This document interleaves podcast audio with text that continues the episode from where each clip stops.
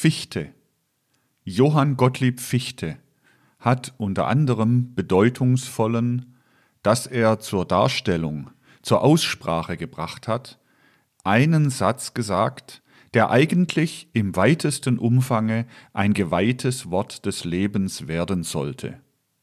Der Satz heißt, der Mensch kann, was er soll, und wenn er sagt, ich kann nicht, so will er nicht. Nun, ich sage, dieser Satz sollte im weitesten Umfange ein geweihtes Wort des Lebens werden. Und gerade wird es und müsste es die Aufgabe geisteswissenschaftlichen Denkens und geisteswissenschaftlichen Empfindens sein, diesen Satz in sich selber voll lebendig zu machen. Denn nur aus jenem Bewusstsein der Persönlichkeit heraus, das getragen und stark gemacht werden kann durch eine solche Gesinnung, der Mensch kann, was er soll.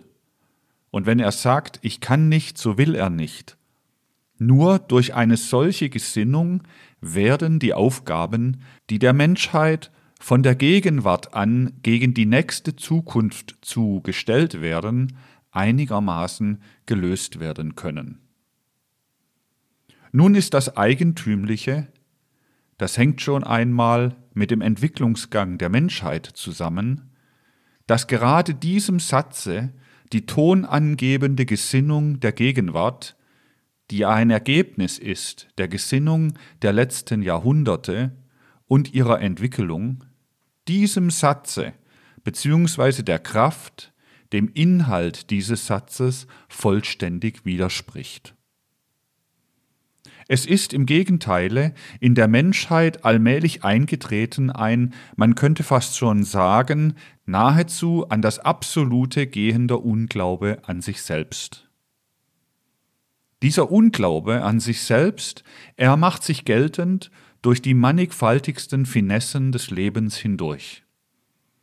Er macht sich so geltend, dass zuweilen Menschen glauben, großes Vertrauen zu sich selber zu haben, aber sich das nur aus allerlei unterbewussten Untergründen heraus einreden, während es bei ihnen zu einem rechten, wahren, tatkräftigen Selbstvertrauen einfach aus dem Grunde nicht kommt, weil eben das vorliegt, durch die ganze Erziehung des 19. Jahrhunderts das vorliegt, dass die Menschen in Bezug auf ihr seelisches Leben, auf die Bloßlegung und Inkraftsetzung der seelischen Kräfte unendlich bequem geworden sind.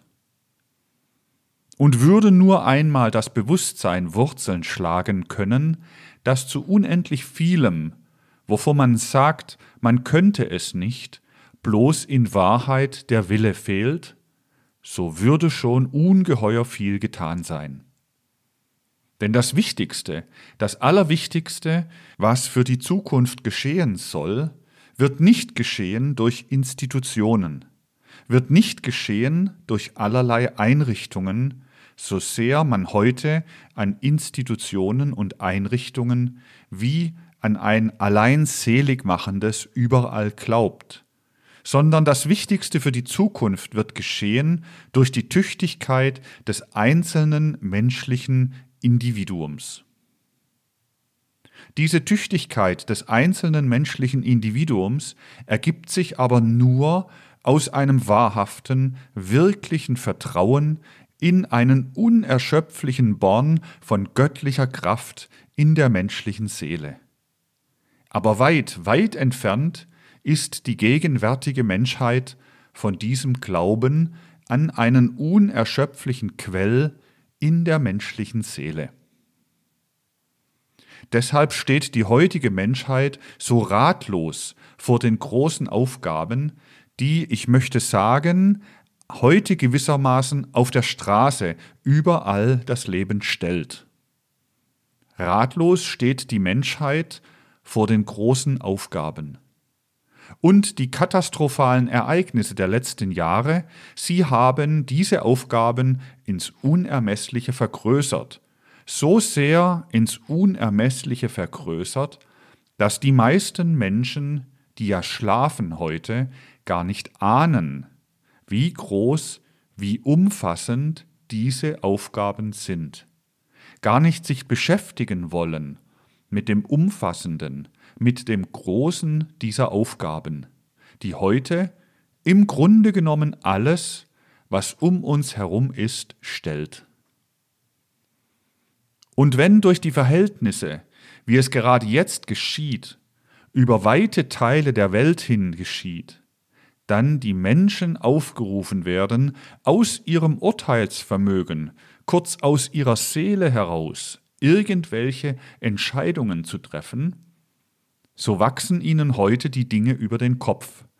Aus dem Grunde, weil die Menschen einfach nicht vorbereitet sind auf das Erfassen der Aufgaben im Großen. Denn im Kleinen können die Aufgaben heute nicht angegriffen werden. Sie können nur im Großen angegriffen werden. Und so werden wir es erleben, dass dasjenige, was die Leute tun werden, um an die Stelle der katastrophalen Zustände geordnete, wie sie meinen, zu setzen, zunächst für lange Zeit unfruchtbare Arbeit bleiben muss, eher ins Chaos hineinführen wird, als zu irgendwelcher Ordnung. Einfach deshalb wird es dazu kommen, weil das charakterisierte Vertrauen der Menschen zu sich selbst fehlt.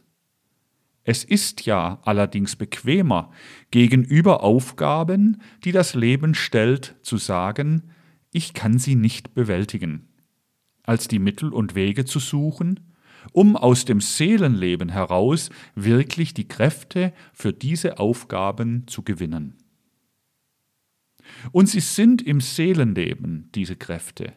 Denn der Mensch ist von unendlich weiten göttlichen Kräften durchwallt. Und wenn er diese Kräfte nicht sucht, so lässt er sie eben brach liegen. So will er sie nicht entwickeln. Sehen Sie, dies muss heute der Mensch im kleinsten und im großen sich aneignen. Alles an die großen Gesichtspunkte des Lebens irgendwie anzuknüpfen. Diese großen Gesichtspunkte des Lebens wirklich lebendig zu machen. Wer das Leben beobachtet, könnte gerade mit Bezug auf solche Dinge in jener Entwicklungsströmung, die nun einmal die heutige Katastrophe gebracht hat, die großen Dekadenzerscheinungen gerade auf diesem Gebiete beobachten. Ich will eine kleine Geschichte erzählen, weil solche kleinen Geschichten vielleicht mehr lehren als theoretisierendes Auseinandersetzen. Mir begegnete vor vielleicht 18, 19 Jahren in Berlin ein Mann, der schon damals als nationalökonomischer Denker und Organisator außerordentlich geschätzt war. Mir begegnete er dazu mal, ich kannte ihn. Ich war da und dort einmal mit ihm zusammengekommen, hatte auch von seiner Berühmtheit gehört. Die Leute erzählten schon dazumal in Berlin, der Mann sei so berühmt, dass er, nachdem jetzt eine große Zeitung gegründet worden sei, mit einem großen Gehalt bei dieser Zeitung angestellt worden sei. Und zwar nicht für Artikel, die er für diese Zeitung schreiben sollte, sondern es war ihm freigestellt, wann er wollte, alle Jahre einmal einen Artikel zu schreiben. Aber das Einzige, was er zu leisten hatte für das hohe Gehalt, das war, dass er für alle anderen Zeitungen nicht schrieb. So berühmt war der Mann, dass einer der größten Zeitungsunternehmer Berlins ihm einfach ein hohes Gehalt gab dafür, dass ihm keine Konkurrenz erwuchs durch das Schreiben dieses Mannes in anderen Zeitungen. Währenddem er ihm freistellte, wann er wollte, in seiner Zeitung zu schreiben.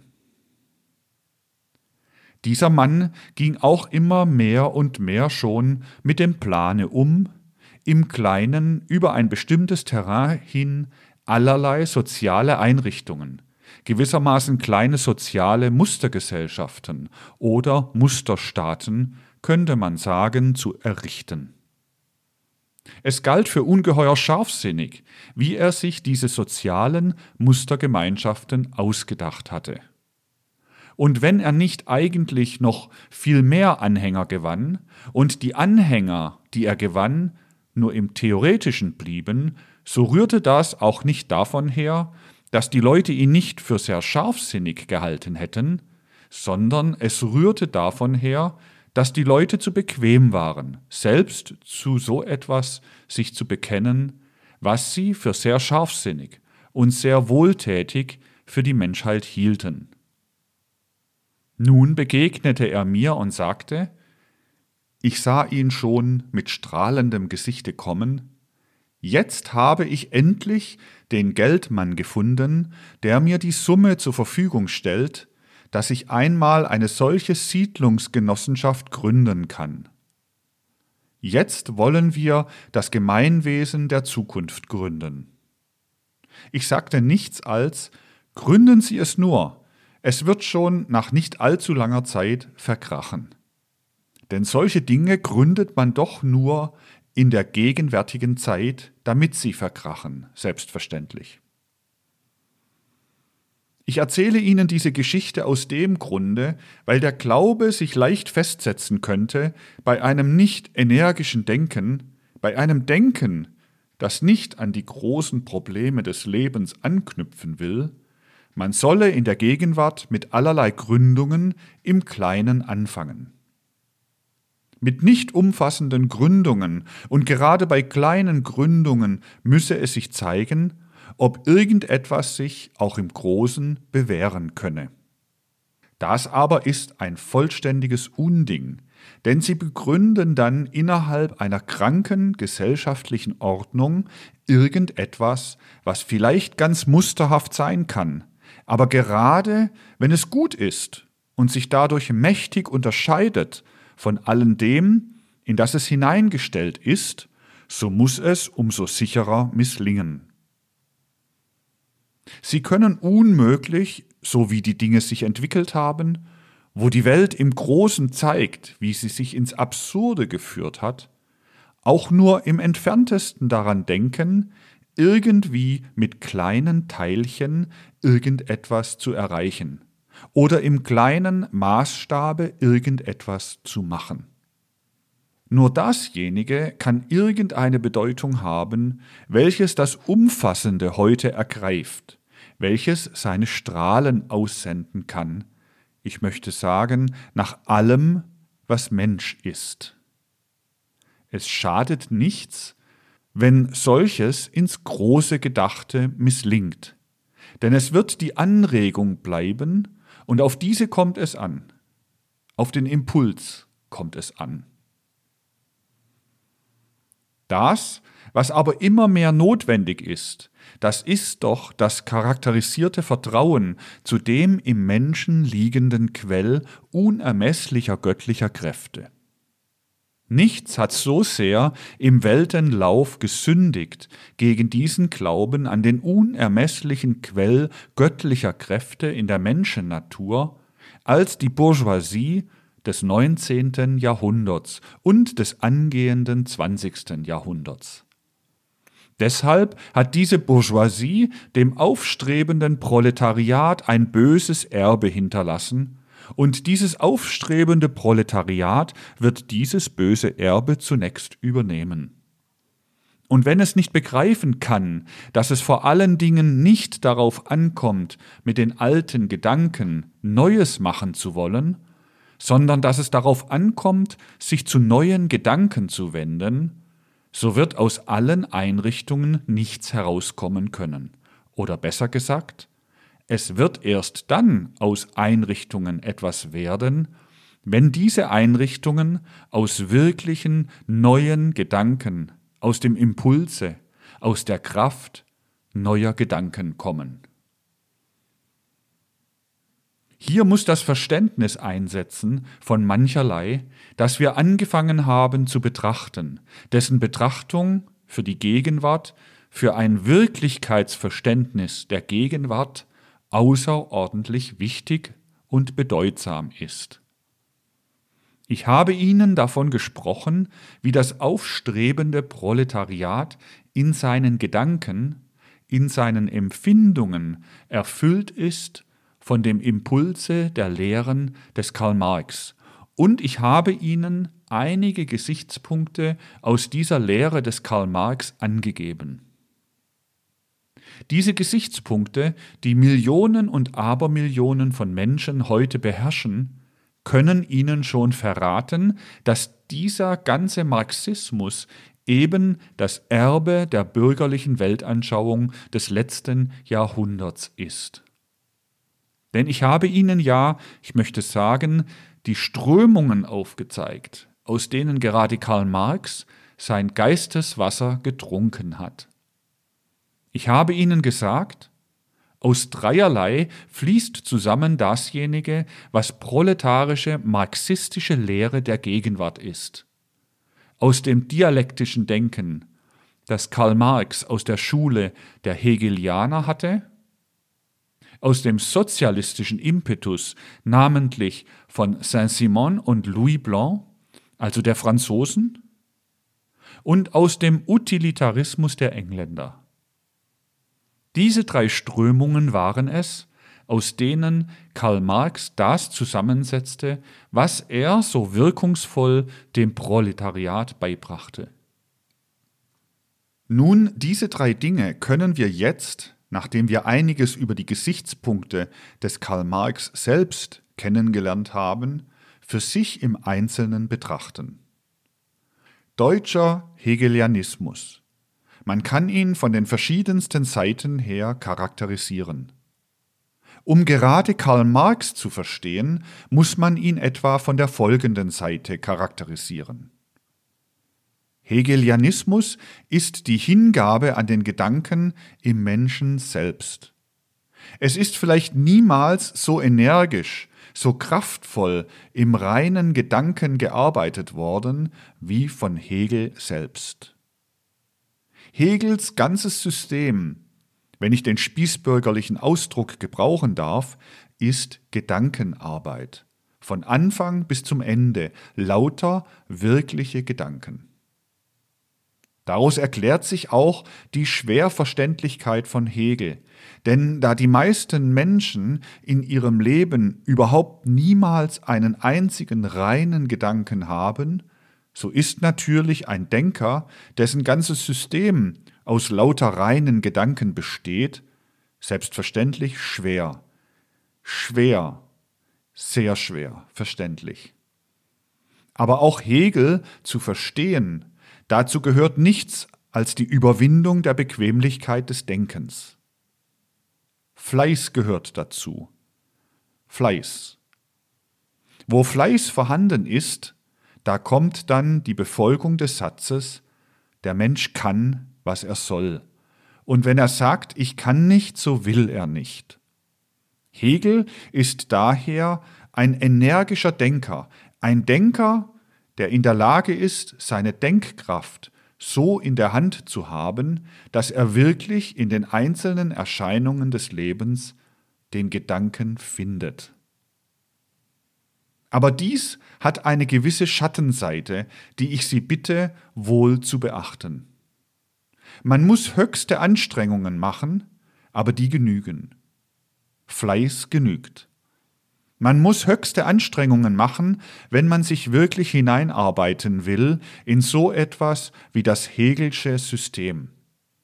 Anstrengungen muss man machen. Dann aber, wenn man diese Anstrengungen gemacht hat, wenn man nun wirklich das Hegelsche System von Anfange bis zum Ende durchgearbeitet hat. Die meisten Philosophieprofessoren machen sehr bald Halt, weil sie glauben, sie haben schon im Prinzip den Hegel verstanden. Daher konnte Hartmann, Eduard von Hartmann, in den 90er Jahren die voll gerechtfertigte Behauptung aufstellen, dass unter allen Universitätsprofessoren der Welt überhaupt nur zwei hegelisch gebildete Leute seien, unter allen Philosophieprofessoren. Seit jener Zeit ist von den Zweien einer gestorben und keiner hinzugekommen. Nun, wenn man Hegel auf diese Weise sich angeeignet hat, in gewissermaßen in seinem System durchgeackert und es sich angeeignet hat, wenn man so ein Normalmensch ist, ich will nicht sagen Spießer, aber wenn man so ein Normalmensch ist, nicht wahr, dann möchte man doch von solch einem anstrengenden Studium etwas haben. Man möchte etwas in der Hand halten. Das aber ist gerade in dem gewöhnlichen, normalen Menschensinn gar nicht einmal der Fall. Man hat eigentlich in dem Sinne, wie die Menschen wollen, nichts von Hegel. Jedenfalls nichts, was man in ein Heft schreiben und getrost nach Hause tragen kann. Auch nicht etwas, was man sich in ein kleines Kompendium zusammenfassen und als Auszug hübsch als Lebensweisheit nach Hause tragen kann. Das alles hat man von Hegel nicht. Von Hegel hat man nur das, dass man sein Denken angestrengt hat und dass, wenn man sich überwunden hat, Hegel durchzuackern, man dann denken kann. Man kann mit dem Denken aber weiter nichts machen, als man kann denken. Man kann denken, aber man steht mit dem Denken außerhalb des ganzen Lebens. Man kann eben nur denken. Man kann gut denken, aber man steht mit diesem Denken, das im reinen Begriffsorganismus verläuft, also dialektisch ist, außerhalb des Lebens. Das war es ungefähr, was Marx von Hegel lernen konnte. Denken konnte er lernen, sich wirklich im Gedanken virtuos bewegen, das konnte er lernen. Aber er suchte etwas anderes. Er suchte nach einer Lebensauffassung für das Proletariat, für die weitaus größte Anzahl der besitzlosen neueren Menschheit, an der, wenn ich mich so ausdrücken darf, Richtigkeit des Hegelschen Denkens konnte er nicht zweifeln. Aber anfangen konnte er in Bezug auf seine Aufgabe mit diesem bloßen Hegelschen Denken eben nichts. Das gab, wenn ich so sagen darf, seinem Karma den entsprechenden Schwung. Das führte ihn über das bloße Hegeltum, in dem sich sein Denken geschärft hatte, eben zu den französischen Utopisten zu Saint-Simon und Louis Blanc.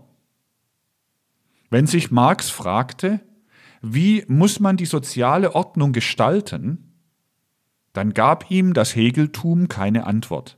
Denn Hegel selbst hat, ich möchte sagen, nur das jedem Menschen bieten können, tief, durchdringend, rein zu denken. Aber wenn man Hegel gefragt hat in späteren Jahren, welches die beste soziale Ordnung ist, da hatte er eigentlich seine Jugendanschauungen vergessen gehabt. Es ist außerordentlich interessant. Eine der signifikantesten Jugendanschauungen Hegels mit Bezug auf die soziale Ordnung ist die, dass der Staat alles wirklich Menschliche vernichtet. Daher muss es aufhören. Das ist ein Hegelscher Jugendsatz. Der Staat muss aufhören. Darum mochte noch dieses großartige Denken in Hegel, als er diesen Satz hinschrieb, als er ausgebildet hatte bis zum reinen Gedanken, mit dem eben nur das anzufangen war, das man denken konnte, da hatte er in Bezug auf die beste soziale Ordnung allerdings nur diejenige Antwort, die man ihm heute sehr zum Vorwurf machen kann, wenn man eben alles einseitig beurteilen will. Da hatte er nur die Antwort aus seinem scharfsinnigen Denken heraus. Die beste soziale Einrichtung ist der preußische Staat. Und der Mittelpunkt der Welt, alles Vollkommenen, ist Berlin. Berlin ist der Mittelpunkt der Welt und die Universität von Berlin ist wiederum der Mittelpunkt Berlins. Sodass wir hier sind, so sagte er in einer Antrittsrede, im Mittelpunkt des Mittelpunktes. Wer keinen Sinn hat für Größe, welche oftmals eben auch grotesk, gerade deshalb, weil sie groß ist, irren kann, der wird natürlich alle jene Einwände, die ja billig sind, gegen einen solchen Satz ins Feld führen. Dass hinter all diesen Dingen vom Wirklichkeitsstandpunkt aus unendlich Bedeutungsvolles steckt, das könnte aber Geisteswissenschaft sie ahnen lassen. Denn aus einer bloßen Albernheit sagte natürlich Hegel solche Dinge nicht.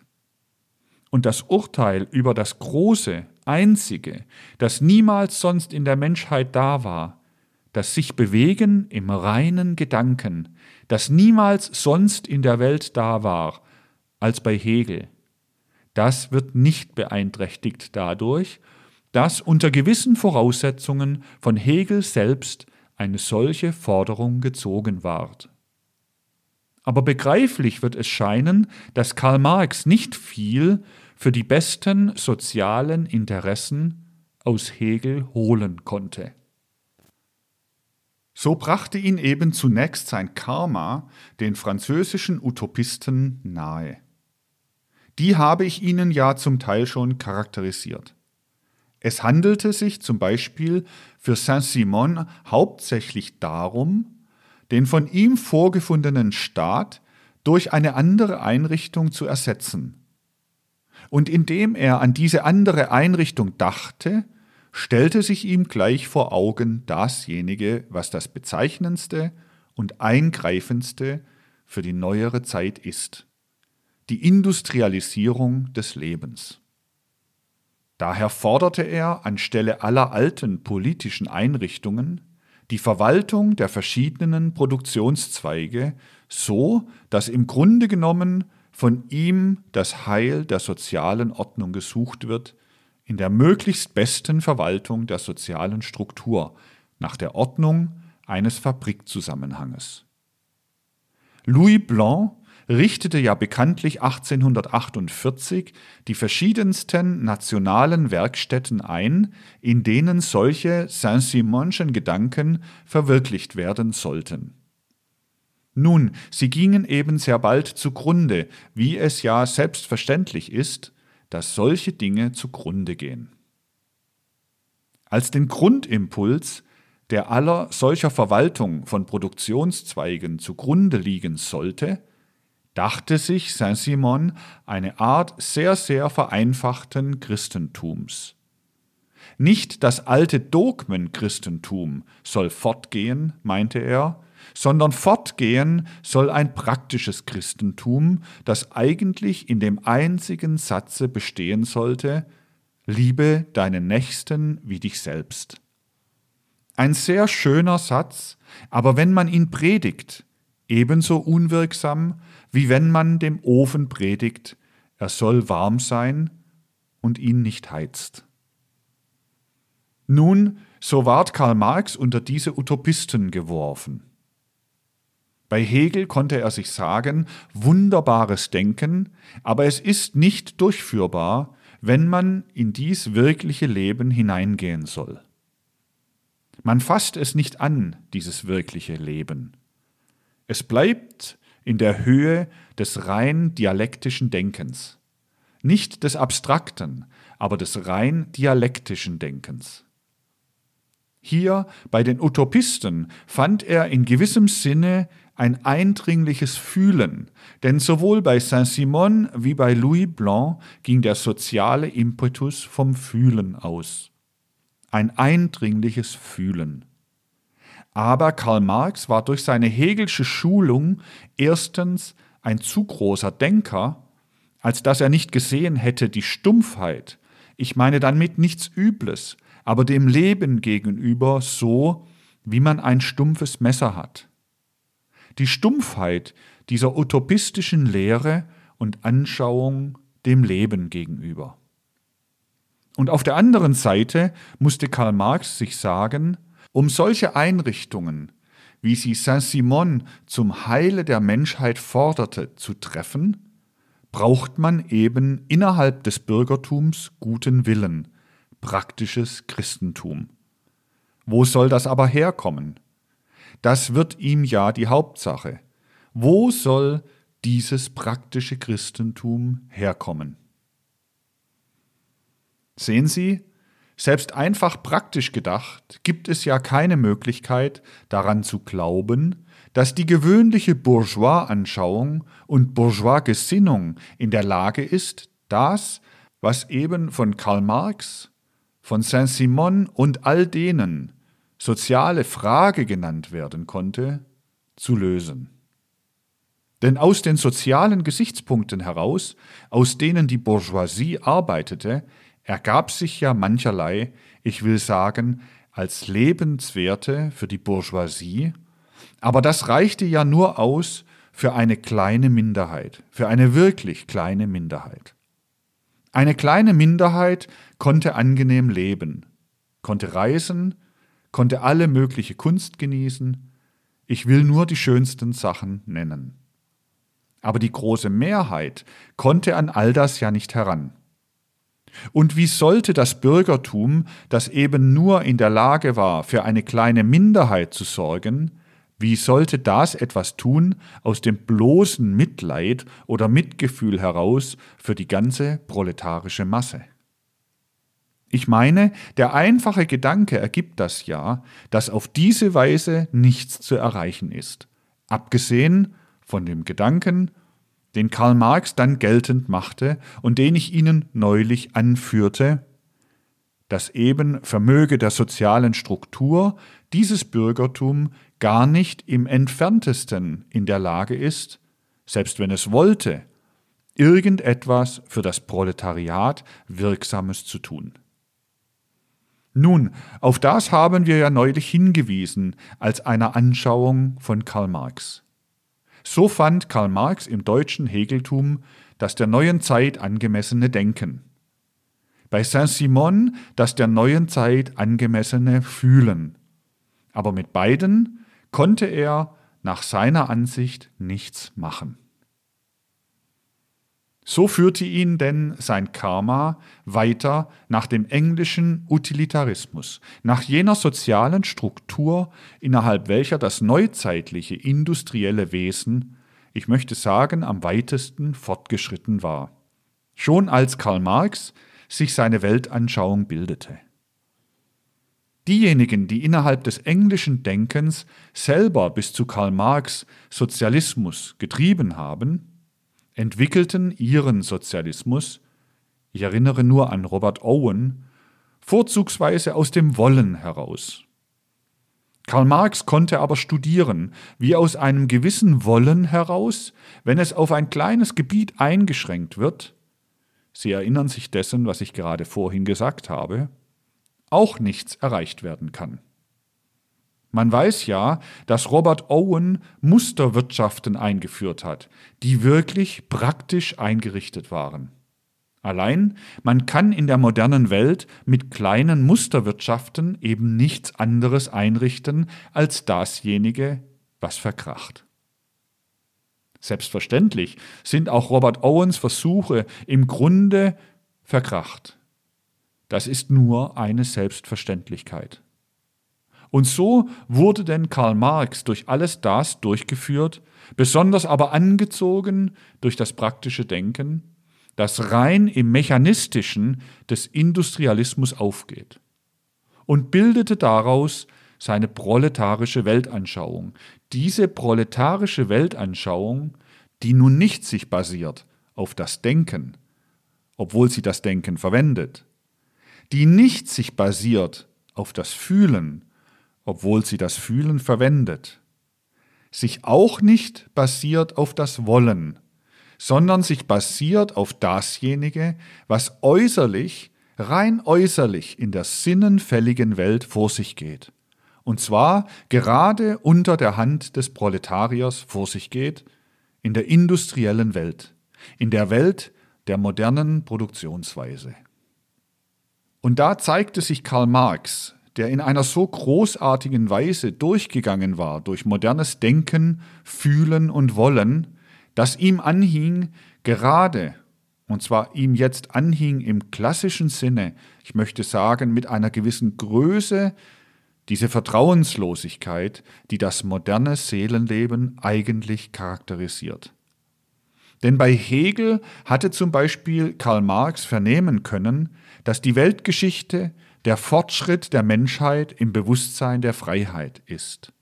Also etwas Ideelles liegt als Impuls der Menschheitsentwicklung in ihrer Geschichte zugrunde. Es ist ein abstrakter Satz, mit dem nicht viel anzufangen ist. Bei Saint-Simon hatte er lernen können, dass da, wo praktisches Christentum waltet, und insoweit praktisches Christentum waltet, die Menschheitsentwicklung vorwärts kommen musste. Sie ist aber nicht vorwärts gekommen. Sie hat eben gerade zu der modernen Verelendung, zu dem modernen Proletarierelend geführt und so weiter. Da setzte sich in Karl Marx eine Idee fest, ein Empfindungsimpuls fest, der wirklich geeignet war, in allerweitesten proletarischen Kreisen Verständnis zu finden. In den Bürgerkreisen nur deshalb nicht, weil die Bürgerkreise faul waren und solche Sachen nicht aufnahmen, sich um solche Sachen nicht kümmerten. Es setzte sich der Gedanke fest bei Karl Marx, es ist überhaupt ganz gleichgültig letzten Endes, was die Menschen denken, was sie fühlen, was sie wollen. Denn dasjenige, was das geschichtliche Werden bedingt, das hängt doch nur ab von dem ökonomischen Prozess, von dem, wie gewirtschaftet wird. Ob einer ein Unternehmer ist, ob einer ein Arbeiter ist, ob einer in dieser oder jener Weise im Wirtschaftlichen drinsteht, das fügt, dass er in einer bestimmten Weise Gedanken hat, dass er in einer bestimmten Weise fühlt, dass er bestimmte Willensimpulse hat. Wer als Kind in einer Beamtenfamilie aufwächst, der hält anderes für richtig, der hält anderes für falsch, fühlt und empfindet einfach dadurch, dass er in der wirtschaftlichen Ordnung einer Beamtenfamilie aufwächst, anders als das Proletarierkind, das sich selbst überlassen ist, während Vater und Mutter in die Fabrik gehen und so weiter. Und so kam Karl Marx zu seinem einschlägigen, beim Proletariat einschlägigen Satze, die Einrichtungen, welche die Menschen treffen, richten sich nicht nach dem Bewusstsein der Menschen, sondern das Bewusstsein der Menschen richtet sich nach den Einrichtungen, welche von selber entstehen, durch eine bloße tatsächliche Notwendigkeit entstehen. Die Menschen glauben, dass sie denken und fühlen und wollen aus ihren inneren Impulsen heraus. Oh nein, sie denken und fühlen und wollen nicht aus ihren inneren Impulsen heraus, sondern sie fühlen und denken und wollen nach der Klasse, in die sie hineingeboren sind, ohne ihr Verdienst und ohne ihre Schuld. Man kann es empfinden, dass wenn der Grundimpuls einer Lehre dieser ist, dieser Grundimpuls gerade auf entgegenkommendes Verständnis in der proletarischen Klasse führen musste, denn durch diese Lehre war man überhoben jeglichen Vertrauens zu sich selbst. Man brauchte nichts von Vertrauen zu sich selbst zu haben, denn es half einem gar nichts, ob man energisch oder nicht energisch dachte, ob man energisch oder nicht energisch fühlte, ob man energisch oder nicht energisch will. Das alles ist ja doch nur der Ausfluss, der Überbau aus der Grundlage, die einem die soziale Ordnung, die wirtschaftliche Stellung, in die man hineingeboren ist, anweist. Ihr könnt daher, so etwa würde der richtige Marxist sagen, die schönsten Systeme ausdenken, wie die Menschen die besten sozialen Strukturen sich einrichten, wie das beste wirtschaftliche Leben sich gestalten kann, was man machen soll, dass die Menschen glücklich seien, zufrieden seien, dass sie zu essen haben, dass sie ein angenehmes Leben führen können. Ihr mögt denken, wie ihr wollt, das alles hat doch gar keinen Wert, davon hängt doch nichts ab, das alles ist nur ein Spiegel des wirtschaftlichen Lebens, wie ihr denkt und fühlt und wollt. Denn das, was alles macht, ist das wirtschaftliche Leben. Daher gab Karl Marx überhaupt alle sozialistischen Theorien als Theorien auf und sagte, es kommt bloß darauf an, dass man das wirtschaftliche Leben versteht, dass man weiß, wie das wirtschaftliche Leben verläuft. Dann kann man höchstens der Lokomotive da oder dort einen Ruck geben, dass sie schneller geht. Aber sie geht von selbst. Die Dinge entwickeln sich von selbst. Sie werden natürlich fühlen, dass da allerlei Widersprüche rumoren. Darauf werden wir noch zu sprechen kommen. Aber jetzt wollen wir die Sache einmal darstellen, wie sie sich in den Köpfen der marxistischen Proletarier spiegelt. So sagte Karl Marx, und so sagen diese, die hauptsächlichsten Formen des Wirtschaftslebens haben sich im Laufe der Zeit auseinanderentwickelt. In früheren orientalischen Zuständen war das Zusammenleben der Menschen in Barbarei getaucht. Dann kam jene wirtschaftliche Ordnung, die die Menschen teilte in Herren und in Sklaven. Was noch im Griechischen geradezu selbst von Aristoteles als eine Notwendigkeit angesehen wurde, dass die Menschen geteilt werden in Herren und Sklaven. Dann kam die mehr mittelalterliche Ordnung der Leibeigenschaft, des Feudalwesens, wo die Menschen zwar nicht Sklaven waren, aber Leibeigene, gebunden an den Herrn, der das Feudum innehatte, so dass sie gewissermaßen zum Feudum, zum Gute gehörten. Dann kam die neuere Zeit, das Lohnsystem, wo in einer solchen Weise, wie ich es Ihnen neulich charakterisiert habe, der Arbeiter seine Arbeitskraft als Ware an den Unternehmer verkauft und den Preis für die Ware in Form des Lohnes erhält. Barbarei, Sklaverei, Leibeigenschaft, Lohnsystem sind im Wesentlichen die Formen, in denen sich das Wirtschaftsleben entwickelt hat. Das Denken der Menschen muss ein anderes sein, da wo Sklaverei herrscht, ein anderes da, wo Leibeigenschaft herrscht, ein anderes da, wo das moderne Lohnsystem ist. Denn alles das, was die Menschen denken, womit sie glauben, die Welt beglücken zu können, ist ideologischer Oberbau.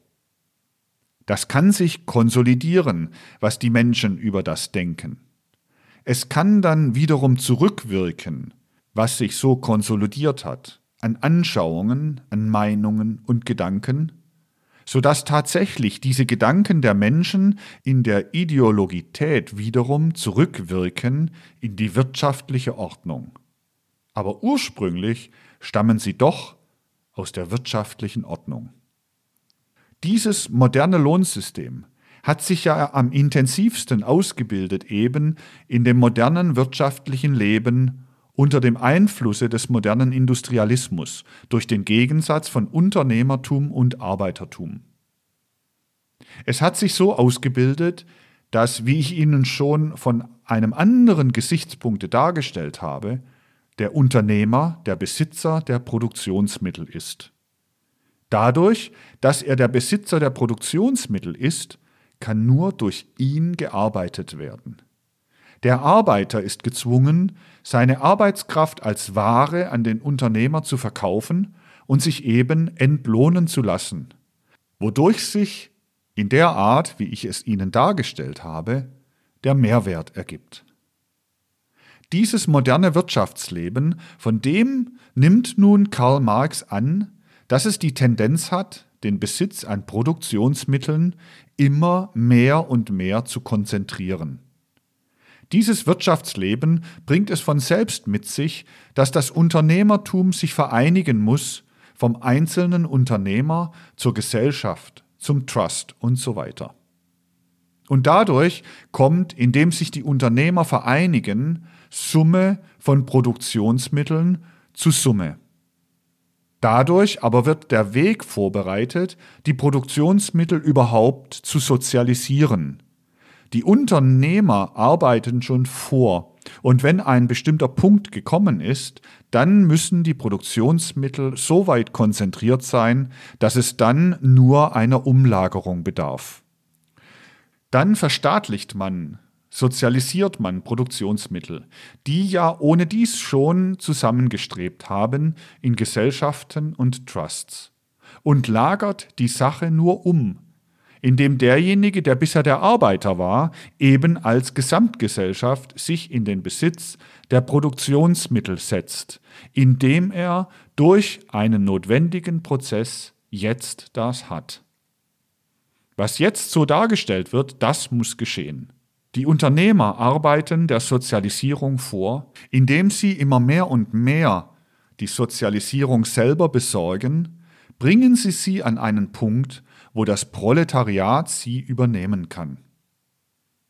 Hegel ging in Gedanken von These zu Antithese und zu Synthese. Karl Marx setzt das in die Wirklichkeit des ökonomischen Prozesses um. Unternehmerordnung, sie schlägt in ihr Gegenteil um. Der Proletarier bemächtigt sich ganz von selbst der Produktionsmittel. Der wirtschaftliche Prozess macht sich selber. Man ist bloß der Geburtshelfer dessen, was von selbst geschieht, und glaubt nicht, dass dieser ideologische Oberbau von Denken, Fühlen und Wollen etwas Besonderes ausmachen kann. Der ökonomische Prozess, so sagt Karl Marx, der macht alles. Was ihr denkt, das sind bloß die Schaumwellen oben aus dem ökonomischen Prozess. Je nachdem die wirtschaftliche Ordnung ist, erzeugt das in diesen oder jenen Menschenköpfen diese oder jene Gedanken. Das sind Schaumwellen da oben. Das Wichtigste ist der ökonomische Prozess. Der aber führt ganz notwendig von der Thesis zur Antithesis. Dasjenige, was das Proletariat erarbeitet hat, wurde von den Unternehmern den eigentlichen Eigentümern, den Proletariern, weggenommen. Die Unternehmer wurden die Expropriateure. Aber dieser Prozess, den Proprietär zu expropriieren, der schlägt notwendig in der ökonomischen Entwicklung in sein Gegenteil um. Es entsteht, wie in der Natur Ursache und Wirkung folgt, die Expropriation der Expropriateure. Man brauchte gar kein Vertrauen zu den seelischen Kräften. Man konnte gerade mit dem schlimmsten Erbe der bürgerlichen Bildung der neueren Zeit, mit dem Misstrauen in die seelischen Kräfte des Menschen arbeiten bei dieser proletarischen Theorie. Der Proletarier sah sich hilflos ausgeliefert dem Unternehmertum. Er hatte Verständnis für eine Theorie, welche gar nicht den Anspruch darauf macht, dass er sich selber helfen soll, weil die Expropriation der Expropriateure schon von selbst dasjenige herbeiführt, was die Sozialisierung der Produktionsmittel ergeben muss. Die moderne Produktionsweise schlägt notwendigerweise in ihr Gegenteil um. Dass sich die Sachen von selbst machen, das war das so ungeheuer Einleuchtende für die proletarische Welt. Und will man sich Verständnis erwerben, gerade für die Psychologie dieses proletarischen Empfindens, so muss man schon darauf Rücksicht nehmen, dass eben dieses absolute Misstrauen in die Seelenkräfte ein bedeutendes Triebrad war in dem Siegeszug, den das marxistische Denken durch die Welt machte. Marxismus ist eben durchaus nicht ein Dogma, sondern Marxismus ist eine Methode, die Welt, und zwar für den Proletarier die einzige ihm zugängliche Welt, die Welt der wirtschaftlichen Ordnung, der wirtschaftlichen Entwicklung zu beobachten. Ich möchte sagen, ich glaube, das trifft wirklich die Sache. Der Proletarier vertraut nicht auf irgendeine Gedankenkraft. Obwohl Karl Marx sagt, die Philosophen haben immer nur die Welt interpretiert durch Gedanken, man muss durch Gedanken in der Welt schaffen, aber eigentlich vertraute er nicht auf Gedanken und ihre Kraft, auf das Wirksame von Gedanken für irgendwelche Einrichtungen. sondern er vertraut nur auf den Selbststeuerungsprozess der wirtschaftlichen Ordnung. Das war im Wesentlichen auch dasjenige, auf das man stieß, wenn man sich bekannt machte mit dem wirklichen Leben im modernen Proletariat.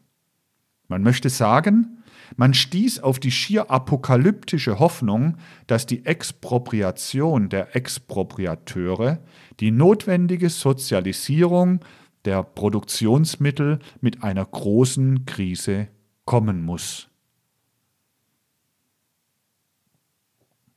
Das Bürgertum machte sich darüber lustig, so dass es wieder und wiederum wiederholte, das moderne Proletariat warte auf den großen Kladderadatsch. Unter diesem großen Kladderadatsch wurde eben vorgestellt, dass, ich möchte sagen, das Gefäß, welches das Unternehmertum begründete, selbst zerspringt, dass durch Selbstregulierung das Unternehmertum übergeht in die gemeinschaftliche Verwaltung der Produktionsmittel durch das Proletariat. Das war gewissermaßen die apokalyptische Hoffnung. In dieser Hoffnung arbeitete mit festem Glauben eben dieses moderne Proletariat. Man war felsenfest davon überzeugt, dass es gar nicht anders kommen könne, als dass diese Sozialisierung einzutreten hätte. Sehen Sie, hier ist im Marxismus jede bloße theoretische Anschauung abgewiesen. Eine bloße theoretische Anschauung ist Ideologie oder Überbau, der ja zurückwirken kann, aber der auch, wenn er zurückwirkt, doch ursprünglich entstanden ist aus der bloßen wirtschaftlichen Ordnung. Und doch, das Ganze ist doch eine Theorie. Es lässt sich doch nicht leugnen, dass es eine Theorie ist. Und als Theorie hat es gerade eingeschlagen. Es hat die Leute gehoben, es hat den Leuten einen bestimmten Glauben beigebracht. Und das Merkwürdige war, als der Glaube des Bürgertums, der ja kein neuer war, sondern nur ein traditionell alter war, immer mehr und mehr versumpfte, verlotterte und korrumpierte, entstand ein allerdings bloßer materialistischer Glaube, der Glaube an die Apokalypse der wirtschaftlichen Ordnung, felsenfest im Proletariat. Wenn man nur auf die Kraft des Glaubens sieht, bloß auf den Impetus des Glaubens sieht, so kann man sagen, es ist ganz gewiss auch innerhalb der ersten Christengemeinden niemals fester geglaubt worden, mit größerer Kraft geglaubt worden als vom modernen Proletariat an die Apokalypse der wirtschaftlichen Entwicklung. Expropriierung der Expropriateure. Man konnte da schon Glaubenskraft kennenlernen, wenn sie auch nach der Meinung der Leute, anderer Leute als der Proletarier, an nichts sehr Hohes sich wendete. Man konnte schon lernen, was Kraft eines Glaubens, eines Bekenntnisses ist.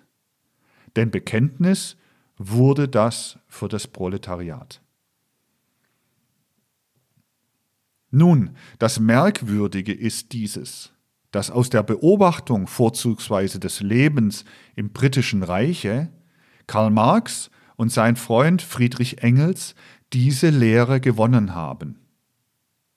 Eingeschlagen aber, so dass sie zur Orthodoxie geworden ist, am intensivsten eingeschlagen hat diese Lehre innerhalb der deutschen Arbeiterschaft.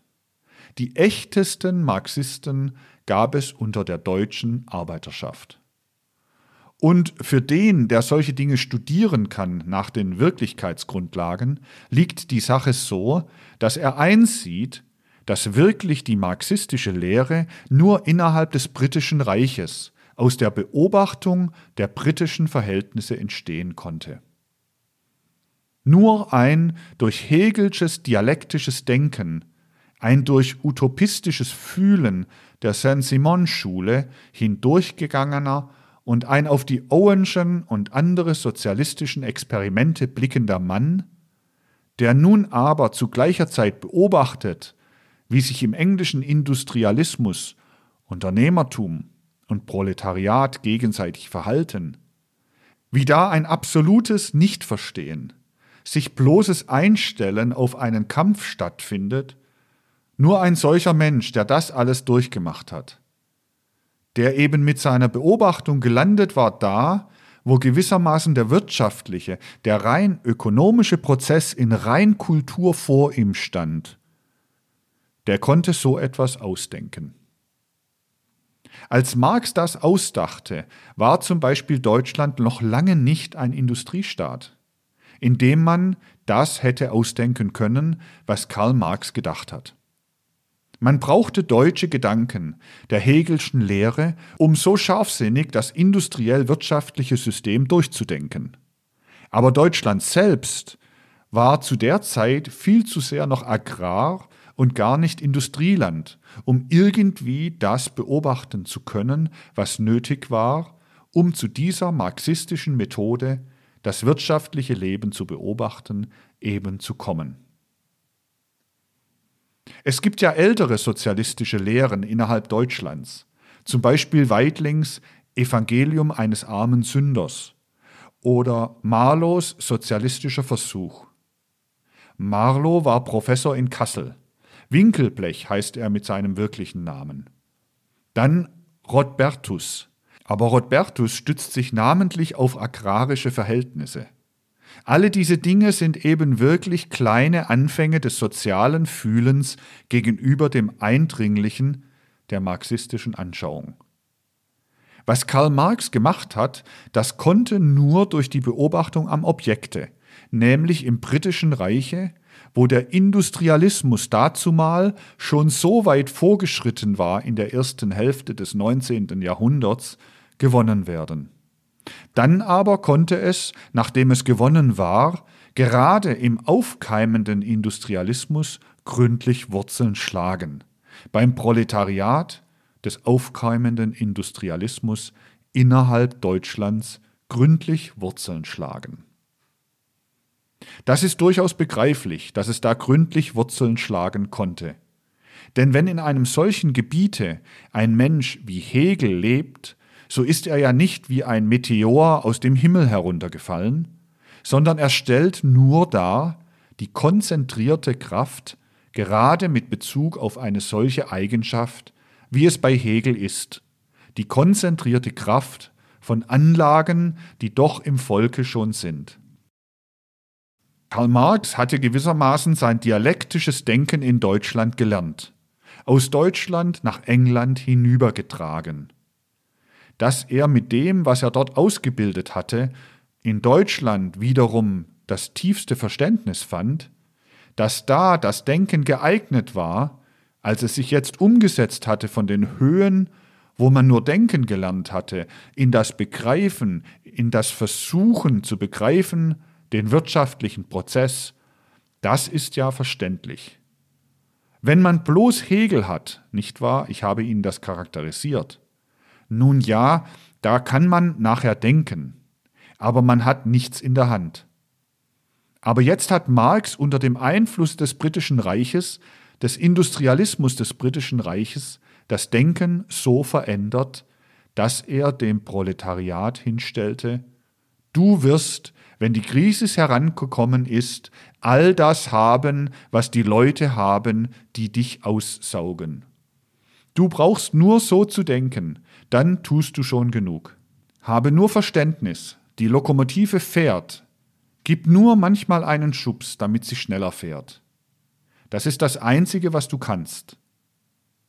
Das, was du denkst, ist natürlich auch nur eine Ideologie, aber das, was du denkst, wirkt wiederum zurück. Sie stammen vom wirtschaftlichen Leben, deine Gedanken. Und gesundes wirtschaftliches Denken kann man nicht durch Studium, sondern nur dadurch, dass man Proletarier ist, erreichen. Denn nur aus dieser Klasse heraus kommt das wirtschaftliche Denken. Also, du bist Proletarier. Weil du Proletarier bist, denkst du richtig im Sinne der modernen Zeit. Da entwickelt sich deine Ideologie. Mit der kannst du ja wieder zurückwirken. Da gibst du der Lokomotive einen Puff. Jetzt hat man etwas davon. Das ist nicht nur Hegelismus, auch nicht Saint-Simonismus und auch nicht Owenges, denn der Hegelismus gibt Gedanken, die nicht eingreifen in die Wirklichkeit. Der Saint-Simonismus gibt soziale Gefühle, die aber so sind, wie wenn man sagen wollte, mach warm, lieber Ofen, ohne dass man Holz hineintut. Robert Owen und andere sind gescheitert mit einzelnen sozialistischen Unternehmungen. Aber Karl Marx hat hingewiesen auf einen Prozess, den die ganze Menschheit durchmacht. Das Proletariat durch alle Länder über die ganze Erde hin, der darin besteht, dass die Expropriation expropriiert werde, dass die Produktionsmittel sozialisiert werden. Es gibt also schon einen inneren Grund, dass gewissermaßen das, was mit dem deutschen Denken ergriffen worden ist, auch wiederum in Deutschland am intensivsten eingeschlagen hat, so dass da der orthodoxeste Marxismus entstanden ist. Das Eigentümliche ist, der Marx konnte eine solche Lehre in England fabrizieren. Aber auf England selbst ist sie nicht anwendbar, weil die Menschen sie nicht annehmen. Wegen dieses Grundes, dass ja dort jener Gegensatz zwischen Unternehmer und Arbeiter gar nicht besteht in demselben Maße. Ich habe das, glaube ich, erwähnt. Da stehen Unternehmer und Arbeiter sich näher. Dafür kann ich Ihnen auch einzelne Beweise anführen. Ich will Ihnen einen solchen Beweis anführen. Alle diese Dinge, die vom geisteswissenschaftlichen Gesichtspunkte aus angeführt werden, die lassen sich nämlich auch durch empirische Tatsachen durchaus beweisen. Sehen Sie, Marx arbeitete mit scharfsinnigem Hegelschen Denken, welches vorzugsweise deutsches Denken ist. Sein marxistisches System, das fand verständnisvolles Entgegenkommen gerade im deutschen Proletariat. Der Bernstein, Eduard Bernstein, der hielt sich dann länger in England auf, studierte weniger den industriellen ökonomischen Prozess als die Ansicht, die die Leute haben, die Proletarier haben, die dortigen sozialen Strömungen. Er ist weniger hegelisch geschult. Bernstein lebt ja noch. Er richtete also nicht das scharfsinnige dialektische Denken Hegels auf die englischen Verhältnisse, sondern passte sein Denken mehr dem englischen proletarischen Denken selber an. Und als er nach Deutschland zurückkam, nachdem er lange verbannt war aus Deutschland und ein Asyl in London gefunden hatte, da wurde aus seiner Anschauung der sogenannte sozialistische Revisionismus. Das heißt, ein abgeschwächtes, nicht mehr marxistisches Denken, das doch eigentlich wenig verstanden worden ist dass dann nur, nicht innerhalb der proletarisch-sozialistischen Partei, aber innerhalb der verschiedenen gewerkschaftlichen Kreise Anhängerschaft gewonnen hat, weil es etwas bequemer ist gegenüber den Regierungsmächten als der Marxismus. Sehen Sie, da haben Sie den lebendigen Beweis.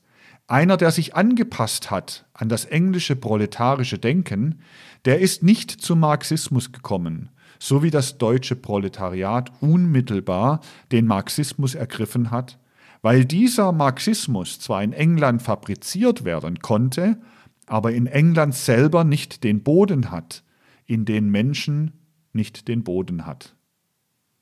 Er hatte den Boden in den deutschen Arbeitern vor allen Dingen.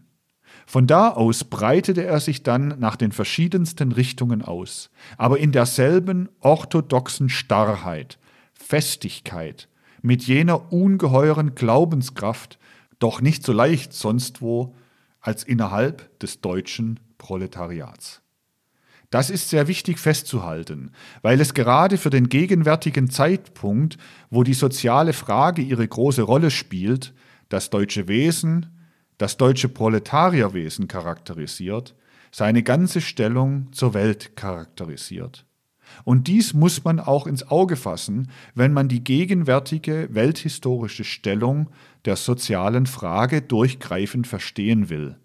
Wenn man sie verstehen will im Zusammenhang mit den katastrophalen politischen Ereignissen der Gegenwart. Sehen Sie, es ist eine Theorie, sagte ich vorhin. trotzdem alle Theorie als eine bloße Ideologie erklärt wird. Es ist eine Theorie, die eingedrungen ist in Herzen, in Seelen, die ungeheure Glaubensintensität entwickelt hat.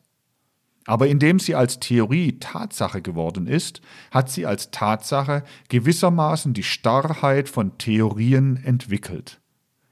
Das brachte es dahin, dass das moderne Proletariat, namentlich das deutsche Proletariat, fest geschult glaubenskräftig erfüllt vom Marxismus in seiner Mehrheit war, aber für gewisse elementare Dinge, wenn sie mit dem zur Tatsache gewordenen Marxismus nicht übereinstimmten, gar kein rechtes Verständnis hatte. Wer viel diskutiert hat mit modernen Proletariern, wie ich es konnte in der Zeit, als ich Lehrer einer Arbeiterbildungsschule war, und mit den verschiedensten gewerkschaftlichen, auch politischen Verbänden der Sozialdemokratie gesprochen habe, wer die tatsächlichen Verhältnisse da studieren konnte, ich habe ja auch Redeübungen abgehalten, denn die Leute waren aufs Praktische gestellt. Sie wollten teilnehmen am politischen Leben, wollten reden, lernen. Wer da namentlich Diskutierübungen abgehalten hat, also drinnen stand in der Art und Weise, wie die Leute miteinander diskutieren, der weiß natürlich, für welche Dinge die Leute zugänglich waren. Nicht wahr?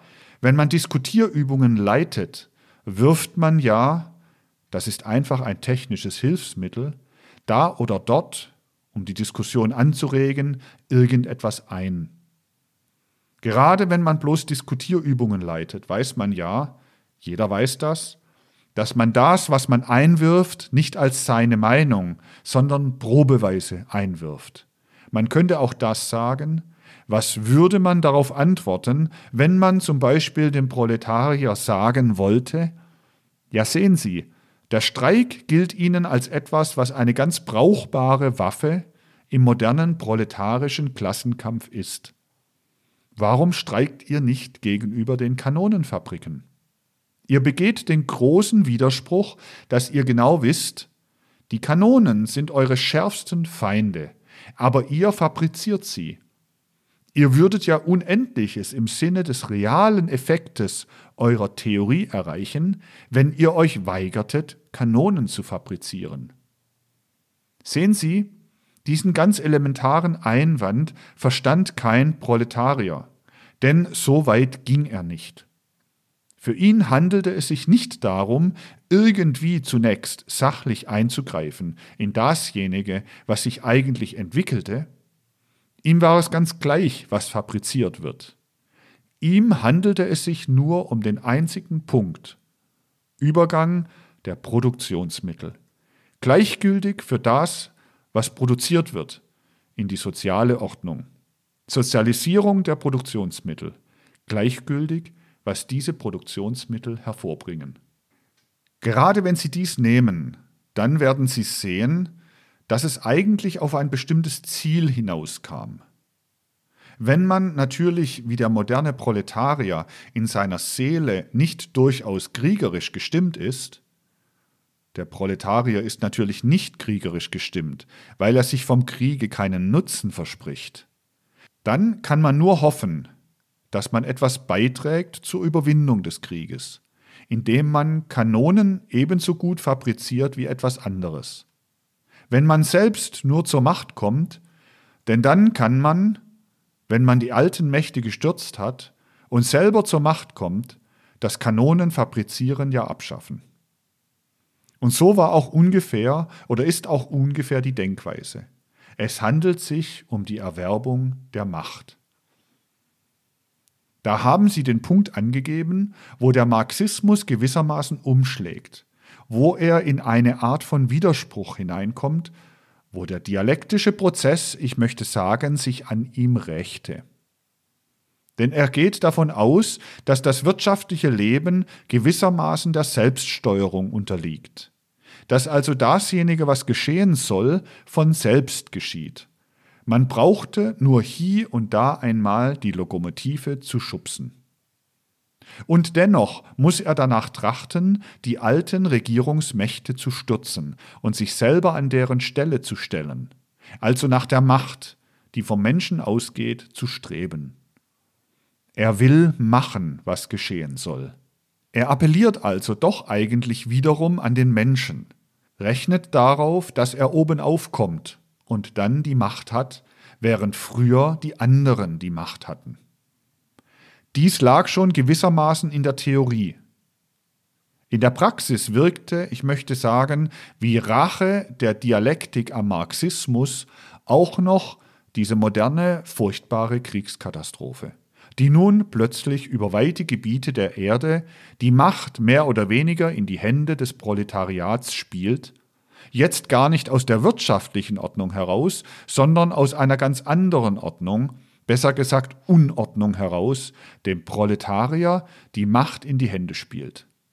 Das ist ein merkwürdiger Prozess, außerordentlich merkwürdig. Und noch merkwürdiger wird er, wenn man ihn sieht, diesen Prozess, in seiner Gesamtausbreitung. Wenn man ihn jetzt sieht, gewissermaßen übergreifen über die Verhältnisse der ganzen Erde. Denn wie ich Ihnen letzthin sagte, die Wahrheit hat sich erst im Laufe der Jahre aus diesem sogenannten Krieg heraus entwickelt. Dass Mittelmächte und Entente einander gegenüberstanden, war ja die Unwahrheit. In Wirklichkeit sprang heraus dieser furchtbare wirtschaftliche Kampf, der dann nun seinen Anfang nimmt. Das ist die Wahrheit, die heraussprang aus jener Unwahrheit, in die maskiert war dasjenige, was eigentlich welthistorisch zugrunde liegt. Und eigentlich heben sich heute schon ein bisschen die beiden Lager ab. Die beiden Lager, wirtschaftlich heben sie sich ab, indem immer mehr und mehr sich zeigt, dass die englisch sprechende Bevölkerung geografisch welthistorisch darstellt, eine Art Unternehmertum als herrschendes Element, das auf die eine oder andere Art besiegt die andere Welt, Mitteleuropa, Osteuropa, mehr oder weniger das Proletariat als herrschende Welt. Wie in der modernen Fabrik sich gegenüberstehen Unternehmer und Arbeiter, so stehen sich in der Welt Unternehmertum der alten Entente mit Amerika, und Proletariat in den besiegten Mächten gegenüber. Das ist das großartig, bedrückend, tragisch großartig Wirkende. Man kann nicht dasjenige, was heute geschieht, anders studieren, als indem man es im Zusammenhange begreift mit der ganzen proletarisch-sozialistischen Frage. Aber auf dem weltgeschichtlichen Plan wird sich nicht bloß dasjenige abspielen, was ich eben angedeutet habe, sondern beunruhigend in dasjenige, was eigentlich nur ein wirtschaftlicher Kampf, ein riesiger wirtschaftlicher Kampf ist, beunruhigend mischt sich da hinein ein anderes Element. Der wirtschaftliche Kampf entsteht innerhalb der Menschheit und ein wirtschaftlicher Kampf wird es sein, der zwischen der einen Hälfte der Erde und der anderen Hälfte der Erde in furchtbarer Art ausgefochten wird. Der wirtschaftliche Kampf innerhalb der Menschheit beruht auf der Ausbildung der Sinne und des Nervensystems. Und im fünften nachatlantischen Zeitraum, im Zeitalter der Bewusstseinsseele, ist die englisch sprechende Welt besonders organisiert für das Sinnesnervensystem, weil in diesem Zeitraum das Nervensystem lediglich utilitaristische, materielle Gedanken entwickelt, dahin tendierend, die Welt zu einem großen Warenhausunternehmen zu machen. Aber beunruhigend wirkt hinein in diese Welt des Sinnesnervensystems die Welt des Blutes, der andere Pol im Leben des Menschen, die Welt des Blutes. Die wird ihre Welle hineinwerfen in dasjenige, was das Sinnesnervenleben auf der einen Seite aufwirbelt als rein wirtschaftlichen Kampf. Die Welt des Blutes, zunächst vertreten durch die vereinigten slawischen Vorposten, Tschechen, Slowenen, Polen, Slowaken und so weiter bis die andere Welle mit dem gereinigten Blute, mit dem spiritualisierten Blute im Osten Europas das russisch-slawische dann hineinspielen wird. Während von Westen her der Osten und Mitteleuropa nur gemacht werden sollen zu einem großen Konsumptionsgebiet für eine produzierende Welt des Westens, wird nicht nur die Auflehnung des konsumierenden Proletariats von Osten gegen Westen strahlen, sondern vor allen Dingen die unruhige Welle des Blutes. Blut und Nerven könnte man auch dasjenige nennen, was in die Welt hineinkommt und was verstanden sein will, was mit dem Verständnis bewältigt werden will. In diese kriegerische Katastrophe spielte es schon hinein. Studieren Sie die Wirkungen des deutschen Schiffbaus und der deutschen Flotte, Kriegsflotte, des deutschen Kolonisierungssystems. Studieren Sie dasjenige, was der weitsichtige, aber selbstsüchtige Chamberlain verhandelt hat mit der einfältigen deutschen Regierung um die Wende des 19. und 20. Jahrhunderts und was dann nicht zustande gekommen ist. Dann werden Sie solche Ansätze haben, aber einige von den vielen Ansätzen zum großen wirtschaftlichen Prozess, der in diesen sogenannten Krieg hineinspielte. Und studieren Sie die sogenannte orientalische Frage mit ihrer letzten Phase, dem unglückseligen Balkankrieg, dann haben Sie das andere, dasjenige, was als Welle des Blutes den wirtschaftlichen Krieg konterkariert. Das spielt schon in die gegenwärtige Katastrophe hinein. Diese Dinge wollen verstanden werden.